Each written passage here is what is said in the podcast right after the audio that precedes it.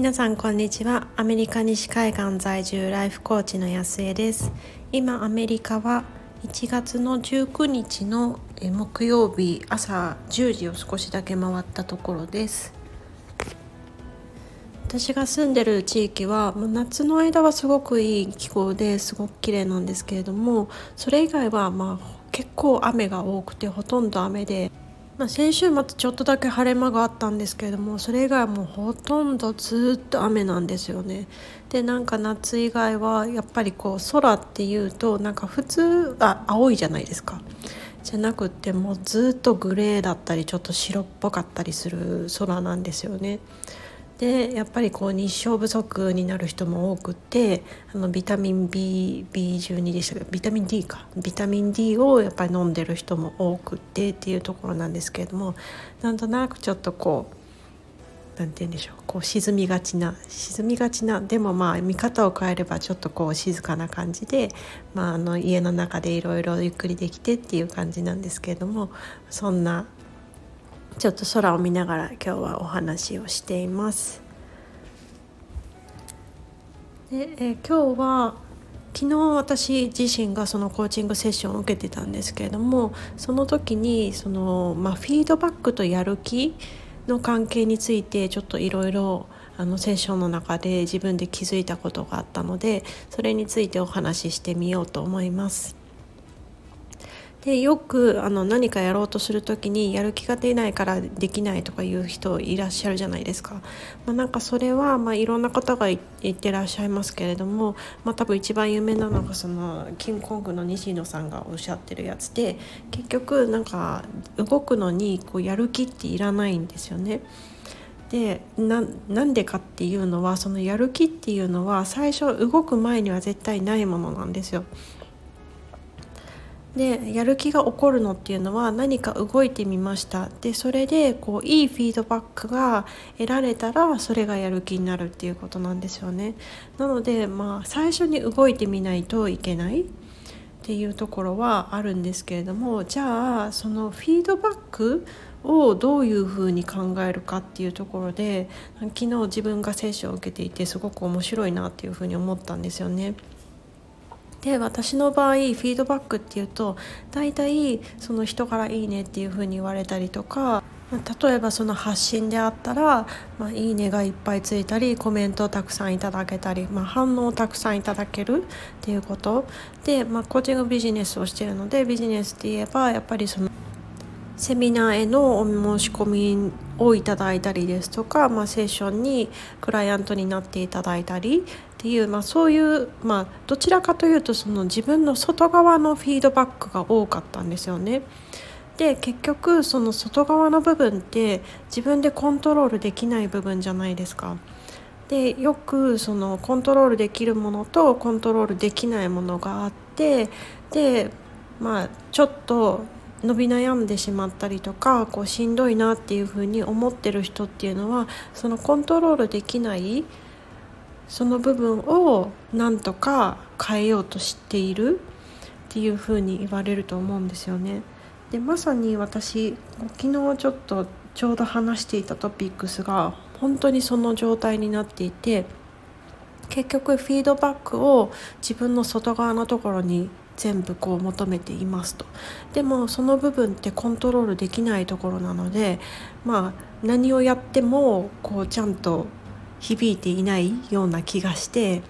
で結局そのポジティブなフィードバックがないからやる気はどんどんどんどんそがれていくっていうようなループに陥ってたんですよね。で初めはそれにさえ気づいてなくってじゃあその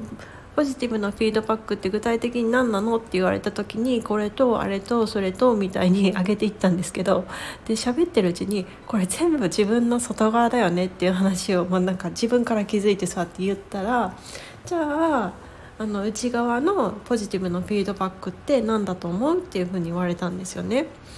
でまあそのくらいまでは、まあ、自分でもこうまあ、想像ができたっていうところなんですけれどもその後前コーチに言われたのが「あまあそうだよね」ってでもそこまでこう響いてないよねって言われてたんですよね。まあまあもちろんそうだろうなと思ってまあなんだろうこう自分がやってること自体をなんかあのエクサイティッドできるかとかそういうようなことを言ったんですけど、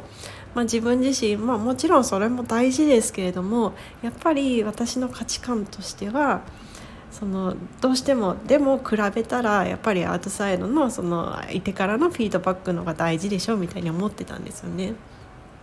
で多分同じように思われてる人って多いと思うんですよね自分なりに納得したら OK だろうっていうふうに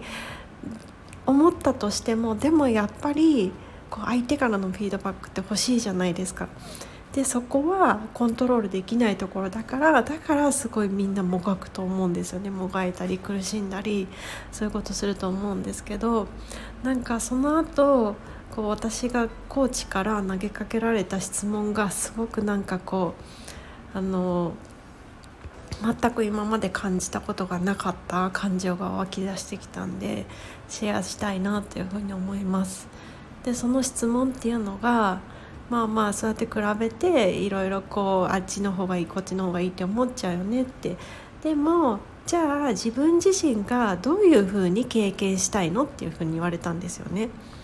で私、まあ、なんでそんな質問になったかっていうと私いろいろそのネガティブなフィードバックが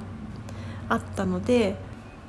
2つどっちにしようかなというふうに思っていたプラン A とプラン B をどう決め、まあ、ちょっと決めかねてたんですよね。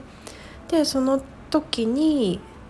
まあ、結局私が決めかねていたその決めることをストップしていたのってそのフィードバックの部分を外側に求めていたからそれがまあ得られないんじゃないかっていう恐れからストップしてしまってたんですけれどももちろんその自分がこっちの方がどうしてもなんか大事な気がするとかこっちの方がどうしてもこうインパクトが大きい気がするとかそういうところって無理やり変えようと思っても変わらないとは思うんですけれどもじゃあそれを全部こう分かってこうテーブルの上に全部出して全部見えてで全部分かった上でじゃあそれであっても自分がどういうふうに経験したいのっていうふうにそれは別に自分で選べると思うんですよね。たとえその相手からのフィードバック自分の外側からのフィードバックが大きいっ大きいしそっちの方が大事なはずっていうふうに信じていて、まあ、ジャッジメントかもしれないですけど信じていたかもしれなくてもでもそれがあったとしても自分が経験したい方法っていうのはまた別の話のはずなんですよね。それってなんか本当にそのフィードバックどっちが正しいどうやっていたらいいってそのストラグルのところから、まあ、ちょっと一歩視線が上になってじゃあその上で自分がどうしたい自分がどう経験したいっていうふうに考えるとのも、まあ、一つのその何て言うんでしょう変えられないものをどうしてもこう何とかしようとしてしまうそこにこうアタックしてチャレンジしてもがいている人への一つの突破口になるんじゃないかなっていうふうに感じました。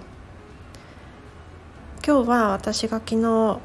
自分自身が受けたコーチングセッションから感じたやる気とあとやる気を引き起こすそのフィードバック。